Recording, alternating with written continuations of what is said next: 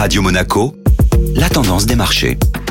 La tendance des marchés avec Société Générale Private Banking. Bonjour Florence Fate. Bonjour Benjamin. Séance euphorique pour les indices européens. Oui, les bourses européennes ont confirmé leur rebond de la veille et clôturent en hausse de plus 1,61% pour l'indice Eurostock 50. Les bonnes publications des résultats d'entreprise permettent aux investisseurs de mettre de côté momentanément les incertitudes économiques de ces dernières semaines. Les premiers résultats d'entreprise aux États-Unis et en Europe sont bien accueillis et dopent la tendance des indices boursiers. Après LVMH et SAP hier, c'est au tour de Publicis de largement l'indice parisien. Sur ce troisième trimestre, le géant de la publicité et de la communication a dépassé les attentes des marchés financiers et a revu ses prévisions à la hausse sur 2021. Le titre a bondi hier de 2,74% à la clôture, au plus haut depuis 2017, et s'affirme comme la première valeur boursière des géants de la communication. Carton plein également du côté des publications des banques américaines. Citigroup, Bank of America, Morgan Stanley et Wells Fargo ont toutes dépassé les prévisions des analystes au titre du troisième trimestre.